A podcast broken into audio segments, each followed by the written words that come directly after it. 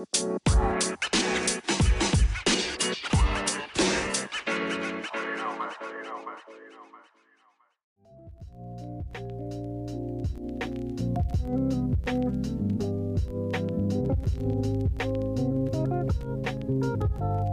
いうことで、4つ目の質問なんですけども、でね、どうしたら男性が結婚を考えると思いますか？周りが結婚したしたら、とかですか？あガチ悩み。ーまあ、言ってなかったけど、俺先月結婚したんですよね。重大発表。まあ、はい。ありがとうございます。うーん。いや、あっさりしすぎ、あっさりしすぎ、結婚したの。あーいいですよ、これはまた。まあ、いつか話します。はいはい。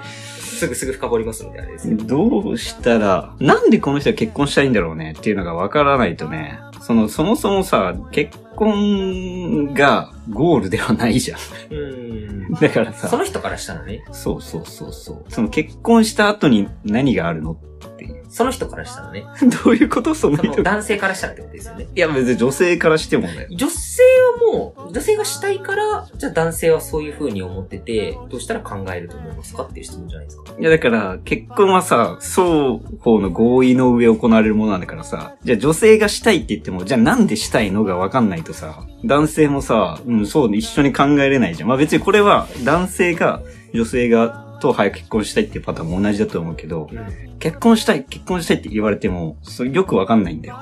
一個は年齢とか。うん。まあいや、だから、俺がいいと思うのは、ちゃんと自分で、なんで結婚したいのかを整理して、話し合うのがいいんじゃないですか。まあまあ、いろいろあるじゃん。子供が欲しいとか、うん。まあ自分のライフプランが、その子供を何歳までに産みたいとか。だから結婚してさ、何か変わるわけじゃないんだよ。俺結婚したけど、別に何も変わってないよ。同棲してたから。うん。だから、何のために結婚したいのっていうのがうん、わからないと、何の説得にもならないからね。世の中的には女性が言うっていうイメージがあるかもしれないけど、別にどっちが言ったって同じじゃない。結婚しようよって言われて、何を変わると期待しているのっていう。相手に。うん、まあ相手にというか自分もだ人し。いや、だから自分がなんで結婚したいのっていうのが分かんないと、まあこれは別にその質問者のことを俺が知らないからっていうよりも、うんまあ、お互いの関係性として客観的に考えてさ、客観的にというか、その論理的にちゃんとこうだから結婚したいっていうのがないとさ、なんで結婚したいのかっていうのがないと、うんただ結婚したいって言われても、うーんなんだよね。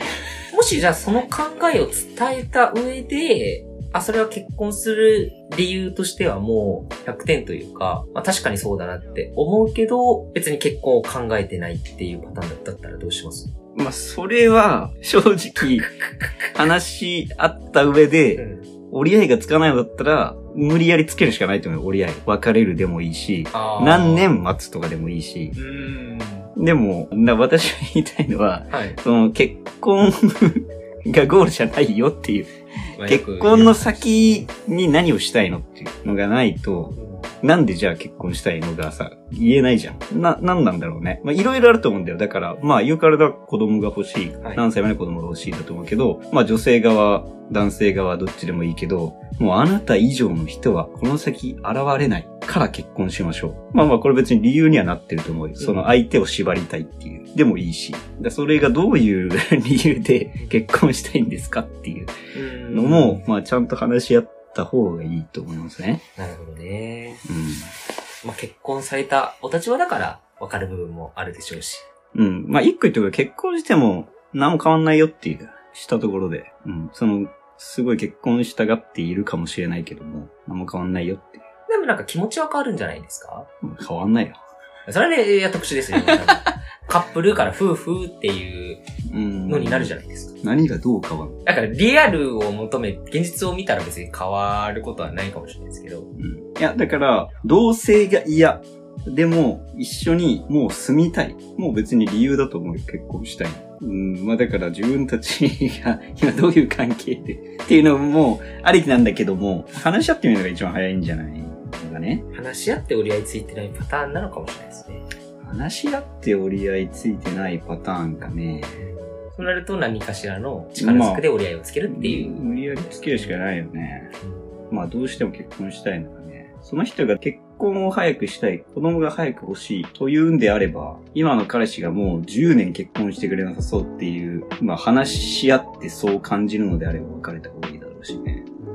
で例えばさっきの2年じゃあ待ってくれも結構きつい人はきついかもしれないですね。きついと思う、きついと思う。まあでもそれはさ、もちろん、どちらも尊重すべきだけど、女性の方も尊重、男性も尊重すべきじゃん。まあだからもちろん、一方的に男がじゃあもうちょっと2年待ってよ。飲む必要はないと思うけど、私は、あと1年後にこの子が欲しいから、半年しか待てませんでもいいと思うけど。うん。まあそれは話し合って、俺をつけるしかないよ。やっぱもう話し合って解決というか、うん、話し合わないと何も始まらなくない？話し合ってはいるとは思いますけどね。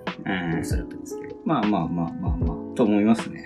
はい。ちょっと 厳しいというか、うん、そうね。これは明らかに男性が結婚をどう考えると思いますかなんで、女性目線なんで、こいつら何も分かってねえなってうん。思われてるかもしれないですけど。やっぱもちろん分かってるよ。女性が早く結婚しなきゃいけないのは、まあ往々にして、大体が、まあ出産のこと考えてるんだなってのは分かってるけど、まあそれはね、言わないと分かんないから、言った方がいいですよって。まあそれを言った上で、全然気がないのであれば、まあちゃんと話し合って折り合いをつけた方がいいですよっていう。時間制限は何らかのあれであるかもしれないですね。そういう意味で。そうね。難しいね、そういうのね。まあ一生、うん、一生、まあ一度とは言わないけど、まあまあまあまあ、ビッグイベントだからね。うん。パッと決めれるもんではないしね。確かに確かに。難しいよね、そういうのね。はい。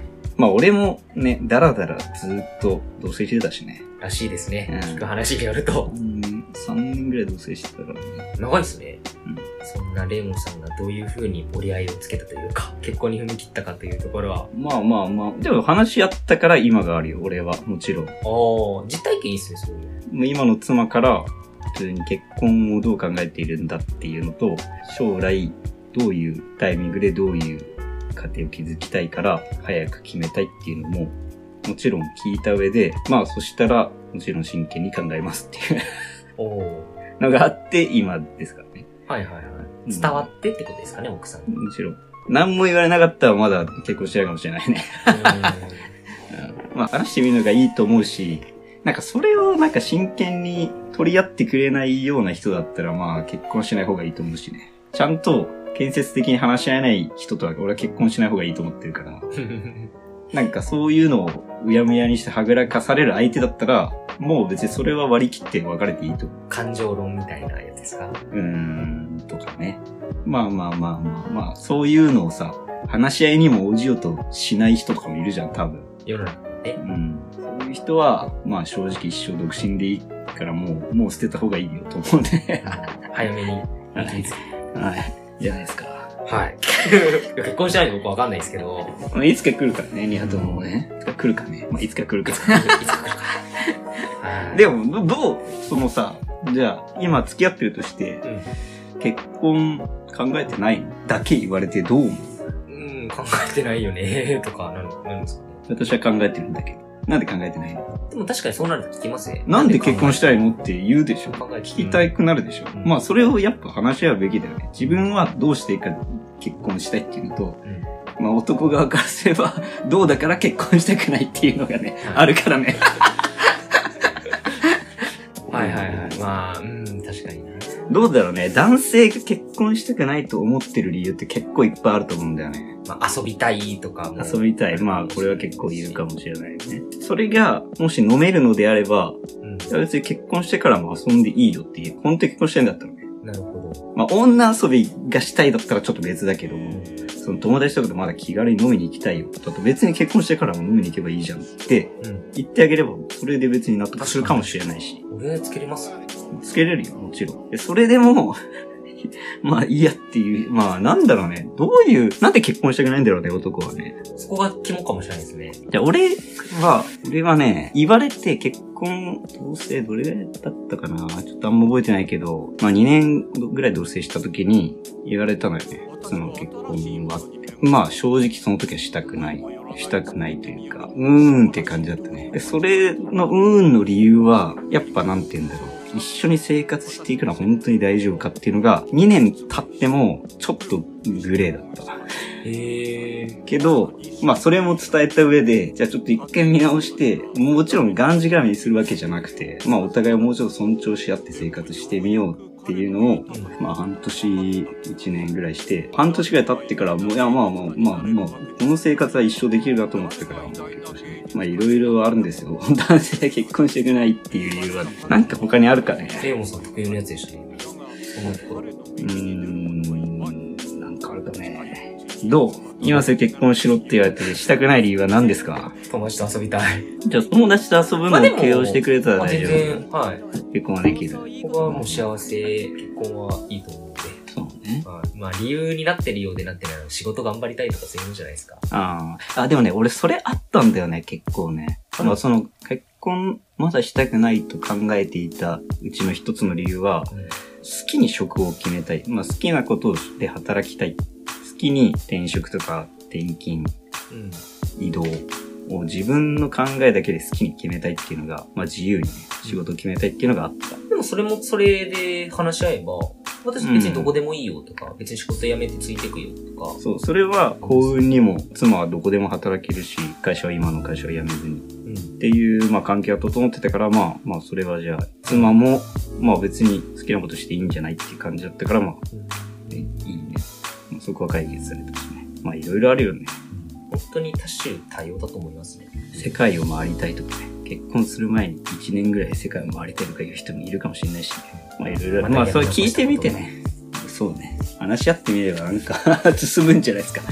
あの、戻るかもしれないけど、いやー、いいん進まずにじゃないですか。現実的な解決策は、ま話し合うだと思うんであ、。差し支えなければその人の停滞してる理由を聞いた上でレオンさんに折衷案を出してもらうとかいいんじゃないですか。なんで俺が知らん人の結婚の折衷案出さなきゃいけねえんだ。いやこれレオンさんへのお悩み相談室っていう形で来てるんで、それからレオンさんに共有したい悩みだった可能性は高いですよね。うん。どうかね。これを質問してきてる人が何歳で、今お付き合いされてる男性が何歳か知らないけども、まあやっぱさ、男は30中盤ぐらいまで市場価値があるじゃん。っうん、まあ、そう。っていうのを多くの男性は感じているかもね。もうそんなん聞いたら、いやねえよお前なんてって言ってやればいいと思うけど。まあ、20代とかがあれではないかもしれ、ないですね。そう、まあその、24とかの男性に結婚しようって言ってたら、ちょっとまだね、やっぱね、と思っちゃうけど。まあわかんないね。そこはいろいろ、まあ年齢のステージとかね、その人性格とかね、あるからね。24だったら、無理だね。結婚しようって言われても。24で、これ以上自分のタイプど真ん中の人はいないってなっても結婚できんぐらい、24歳。いや、できる、それは。あ、できるできるはず。その、さっきの友達と遊んでいいよっていう前提でね。うん。できないな、俺。なんとなくできない。年齢的にう。ーん、そうね。さっきレオンさんが言った、別に何も変わらないんですよ。何も変わらない。変わらないんだけどね。まあまあまあ。まあまあまあ、まあ。その24って、俺らが考えるその24歳が、今30の人も、そういう感覚でいるかもしれないしね。時代によって変わりそうですよね。その、考ねえ方とかも。話してください。お付き合いされてる方と、真剣に。ちゃんとね、ちゃんと、まあ自分の意思を持ってというか、ちゃんとこうだから、私は結婚したいんだっていうのを言えるように。一応それではレオンさんに話してください。というところですね。はい。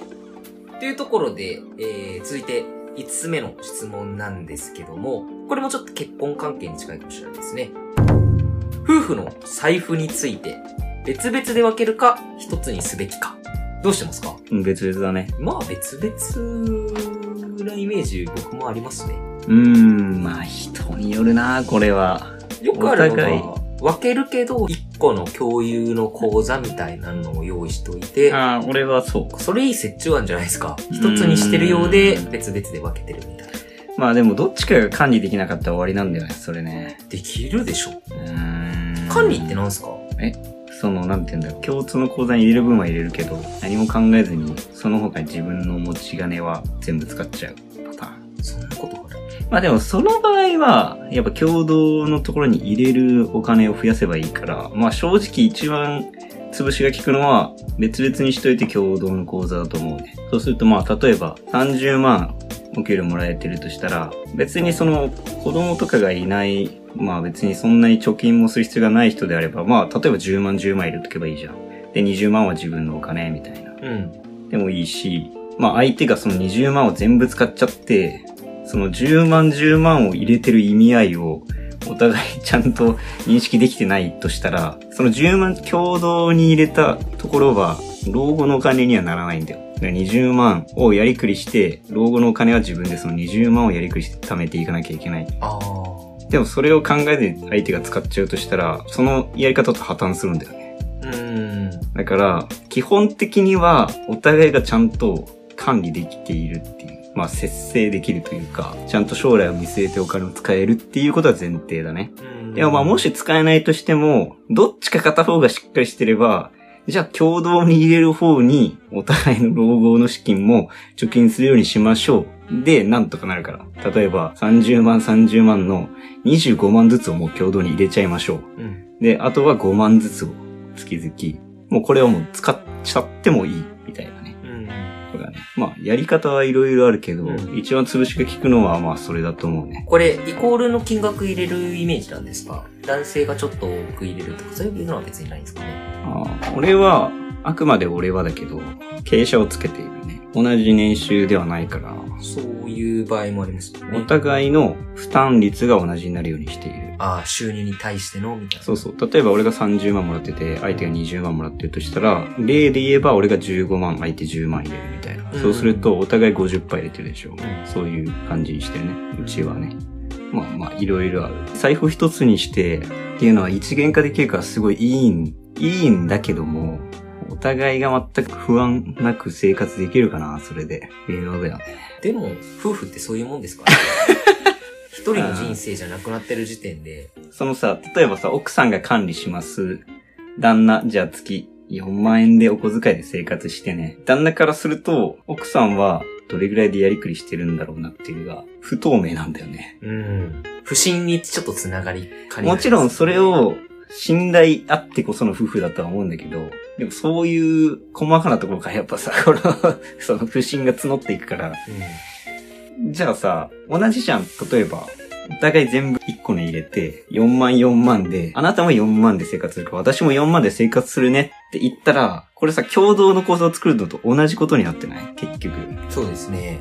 だから、なんか1個で管理するのは、まあもう正直、今の時代にあんまりそそぐない。ってない感覚はあります。と思うね。まあ、うちはそうってだけで、いろんなやり方があるからね。これは、うーん、どうかね。今の時代で、お財布1個っていう家庭がどれくらいあるかね。よっぽど裕福な家庭か、よっぽど乏しい家庭かっていう、ちょっと極端な場合だとあり得そうじゃないですか。え、そうかね。ないか。その、収入にあんま関わらないと思うけどね、これはね。考え方の違いみたいなのってなんですかね。わかるからいいんだけどね。お互いが、今私たちの共同の財産これだけなんだっていうのが、まあわかるっていうのは一個メリットなんだけど、どっちがどう管理するのもっていうのもさ、結構それだとさ、まあでも共同の講座でも同じなんだよな。まあなんでもいいんじゃないですか。なんでもいいよ。まあ別に、うんお互いがやり、やりたいやり方でいいと思うけど、お互い不満もなく、潰しの効くのは共同の口座にして、共同の口座に共通で使うものを入れる。まあ貯金も入れてもいいし、うんっていうのですかね。はい。いいんじゃないですか、これは。なんかもう、まあ明確に結論が出てる気はしてますね。かね。より良いベタな方法は、まあ分けた方が分けた方がいいいいね。のかなっていうね。自分だったらどうする？分けます。分ける。でも管理されてもいいです。M なんで。あー。M なんでもおかしいですけど。あなたじゃあ、はい、今月4万円。あ、なんかちょっと理想感ありますね。で、ちょっと今月苦しいんだけど、うんあと1万っていう感じ？そうですね。いや、なんかそれで、例えば後輩と飯行ってなんか、おごれないとか、ちょっとなんか、ああ、この人管理されてるちょっとそういう思われるの嫌ですよね。奥さん、その管理する側が超しっかりしてればそれが一番いいと思うね、俺もどっちかがすごいしっかりしてるっていう夫婦もまあ、全部はそういう夫婦じゃないと思うから。個人的なこと言うと僕別に散財癖ないんで、うん。多分それでもやりくりできる自信は普通にあるんですよ。それでもっていうのはまあ月4万とかはい。言われても。いや、はいやりくりはできるんだよ。もちろん。別に俺も月4までやりくりしろって言われたらできるんだけど、不透明じゃないっていう。うん、まあ、そうですじゃあ奥さんは何にどんだけ使ってるのっていう。奥さんがどんだけもらっていて、自分の給与はまあ大体わかるとしても、奥さんがどんだけもらっていて、その中で奥さんがどんだけ使ってるのっていうのは不透明になっちゃうから、今の時代って、ちょっと話取れちゃうかもしれないですけど、さっきまあレオンさんはある程度年収によって傾斜つけてるって言ったじゃないですか。うんうん。年収自体を公開していない夫婦とかもいるんですかね？あ、それいると思うよ。いますよねうん、いると思う。ってなったら、この傾斜の付けようとかが意外になくうん。まあ、ざっくりなんじゃない？家賃、光熱費は男が持つから、食費は女性側が持つとかね。全然その、負担率は同じになってないんだけど、まあ、お互い納得すればいいじゃん、別にそれで。うん。まあ、だからね、そういうのとかね。なるほどね。まあやりようはいろいろありそうですね。そうね。はい。はい。というところで、最後の質問ですね。締めにはいいんじゃないでしょうか。6つ目の質問なんですけども、で、人生のゴールとは？うん。いや、人によるやろうん人によるよね。俺らもちょっと疲れてきてるけど、結婚相手の話で。人によるんだよなそんな年にもなったなと思いつつも、人生のゴールですね。一般的なゴールっていうのは別にない気はしてて、ない。別にない。レモンさんはありますか？自身に置き換えた目標ゴールとか。目標はあるよ。まあ目標とちょっと違うか、ゴール。うん、目標はまあ、やっぱ仕事関係でやっぱ、すごい超世界中の誰でも持ってるみたいな商品を設計したいよねっていうのが一個あるけど、それとまたゴールとは違うからね。違います、ね。それを叶えたところで別にゴールではないんだよね。うん。じゃあ、よし、人生終わったとは思わないし。人生のゴールなんでどういう風に死にたいとかそういったことなんですかね。死に様？まあよくある、たくさんの友達に見とれられて死にたいとか。あー、死に様を今、こうがいいなーってこう、想像できるほど達観してねえからな。今を生きてるって感じですからね。うん。人生のゴールか。なんか何を幸せと思うかね。俺は結構ね、その自己実現欲求が満たされる時が一番幸せと俺は感じているんだけど。うん。そんな気はする。まあそれも人によるじゃん。人によるね。まあだから俺からしたら、そういう経験をいっぱい積みたいっていう。まあだからこそ勉強、勉強というかね、まあ興味あることを調べたりしてるしっていうのもあうん。る。どうすか？何が幸せ？ええー、今で言うと、やっぱ人と会ってる時かな。社会的欲求。社会的欲求ですね。ちなみにマズローからすると自己実現の方が上なんでね。知ってます？マズロー的にね、五大欲求でしたっけ？五大欲求。欲求の5段階だっけなんかあったよね、それね。うん、まあでも自己実現欲求みたいなのは多少ありますよね。うん、あるある。誰しもあると思うし、すごい小さい頃の絵も言われぬ幸福でもないんだけどな。なんか充足感って覚えてるのは結構その自己実現のことが多いんだよね、俺ね。例えば？なんかみんなにもてはやされたとかみんなに褒められたみたいなのってそんなに俺覚えてない。もちろんその時は嬉しいって思ってるかもしれないけど、ん何ができるようになったとか、それをすごい鮮明に覚えてる。結構努力して。例えば、うーん、まあいろいろあるけどね。小学校、まあ小学校であんま感じねえか。高校で言うと、もう数学、もうこれ勉強の話になっちゃうけど、数学得意だったんだよね。まあ俺ね。もう、どんなものの体積でも積分で求められると思ってて。その時とかね、すごい覚えてる。なんか別に幸せとかじゃないんだよ。でも充足感、なんかね、絵も言われる充足感っていうか、とかね、あるでしょ、でもそういう。ブレイクダンスとかやってるとさ、うん技っていうのが一個あるじゃん。それができるようになった時とかさ、うーん。そういうの俺結構鮮明に覚えてんだよね。なんかができるようになったとか、うん。その前言った苦手な食べ物が克服できたとか、その時に、あ、成長したんだなっていう自分がね、感じるのをすごい鮮明に覚えてんだね、俺ね。うん。うん、だからそういう経験をいっぱいしていきたいなっていうのがゴールなのかね。それ、もうなんか死ぬ間際に、あ、これもできるようになったな、これもできるようになったな。そんな回想になるかこれも食べれるしな。そんな相当走るもん。今、まあ29年か、を思い返して、出てくるのは、それが多い、圧倒的に俺は。へよく覚えてるっていう。まあもちろんね、嫌なこととかも覚えてるじゃん。ーそのゲームとかもそうじゃない？結構。うん。そうなのゲームでさ、こんなことができるようになったとかさ。まああんま、そう、俺もそんなゲーム知ってないからよくわかんないけど、まあちょっと感じることあるんだよね、ゲームで。もう、かれこれ3年ぐらい俺ナンプレやってるんだけど。まあなんか、電車でよくやってますよね。うん。解けない問題ないんだよね、ナンプレね。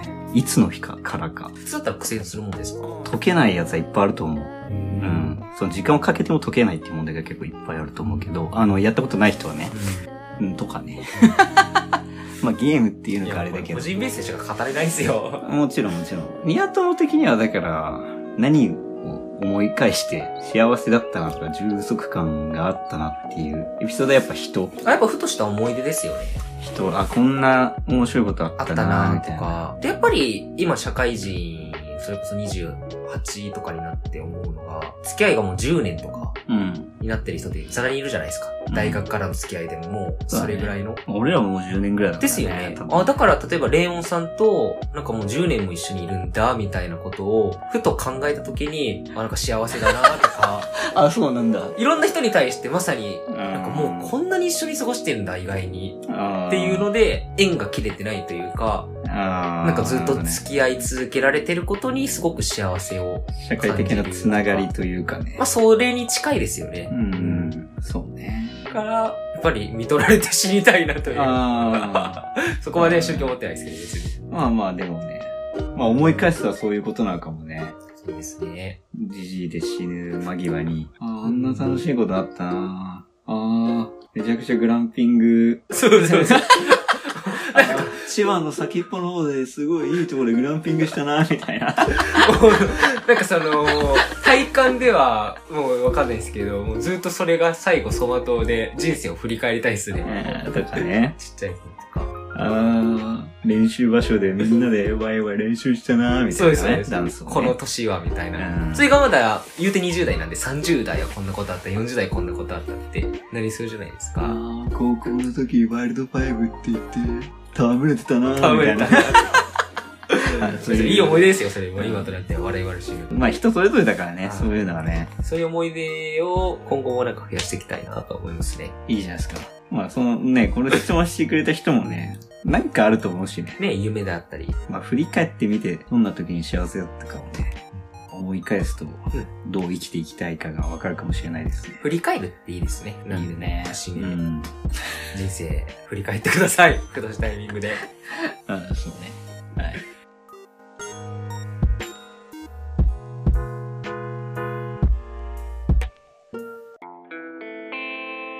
どうしたらいいですか？そうやって例えば私なんかどうしたらいいでしょうね何を知っておけばいいですか？今やっぱ諦めしかないじゃないですか。諦めですか。